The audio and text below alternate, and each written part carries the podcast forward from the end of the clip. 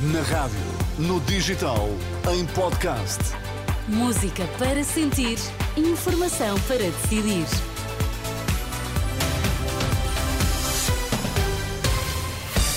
Boa noite, Pedro Queiro. Vamos às notícias em destaque esta hora.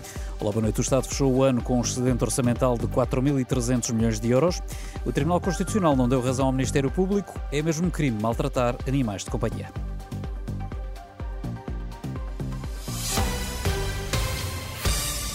As contas do Estado fecharam o ano de 2023 em terreno mais do que positivo. Segundo o Ministério das Finanças, em dezembro o excedente orçamental das administrações públicas foi de 4.300 milhões de euros, ainda assim uma quebra de cerca de 2 mil milhões face aos resultados do mês anterior. O excedente do Estado foi conseguido graças a uma subida das receitas do IRS em 14% e das contribuições para a Segurança Social em cerca de 11%. Em termos globais, contas feitas, em 2023 a receita fiscal aumentou perto de 12% face ao ano anterior.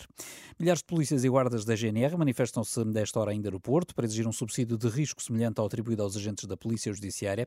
Este é o segundo grande protesto no espaço de uma semana. Depois de Lisboa, a plataforma de sindicatos da PSP e associações da GNR concentram-se nos aliados num protesto que conta com a presença do Bispo do Porto. Ouvido pela Renascença, Dom Manuel Linda defendeu que as forças de segurança têm direito à dignificação das carreiras e por isso juntou-se ao protesto num gesto de solidariedade. A dignificação das carreiras, condições de habitabilidade, condições de sobrevivência das famílias, isto é comum, é transversal a, qualquer setor, eh, digamos, de trabalho.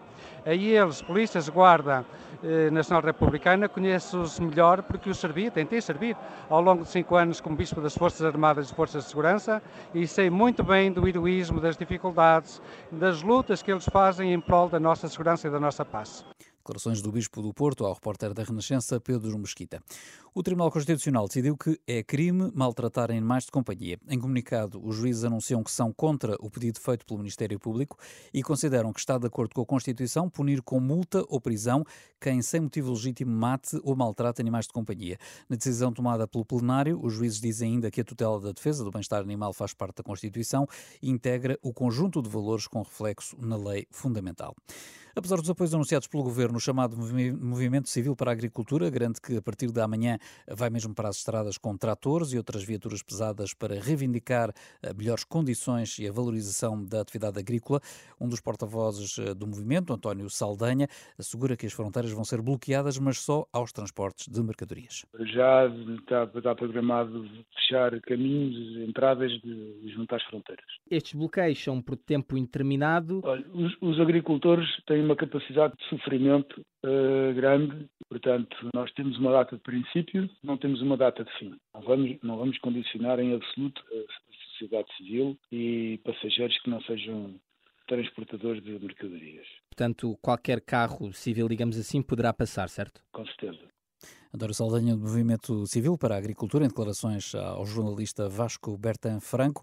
Eh, por seu lado, o Ministro da Administração Interna apela ao respeito pela lei. O meu apelo é para que eh, todos procurem cumprir e garantir eh, o, cumprimento desse dever de manifestação e desse direito de manifestação, que é legítimo, naturalmente, mas que procurem fazê-lo cumprindo eh, algumas das regras fundamentais. Algumas das regras fundamentais. O dever de comunicação às autoridades competentes, nomeadamente às câmaras municipais.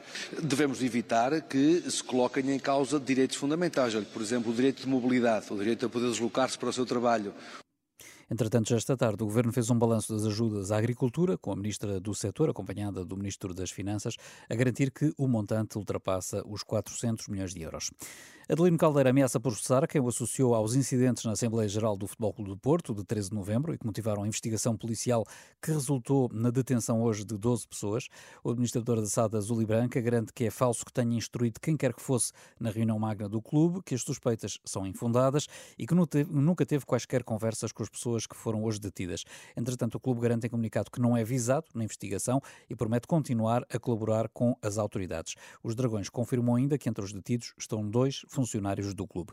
A operação desta manhã foi desencadeada, segundo a PSP, no âmbito do combate a crimes como ofensas à integridade física qualificadas, ameaça agravada e atentado à liberdade de informação, entre outros, eh, mas terá sido apreendida droga, viaturas, armas, telemóveis e dinheiro. Os detidos, entre eles o líder da claque Super Dragões, eh, devem ser presentes amanhã a um juiz. Ao sétimo dia ainda não começaram a ser ouvidos os três detidos no processo judicial desencadeado na Madeira, na passada quarta-feira. Ao que a Renascença apurou, a leitura da indiciação por parte do juiz e requerimentos da defesa contribuíram para o atraso nos interrogatórios, que, na melhor das hipóteses, deverão começar apenas amanhã.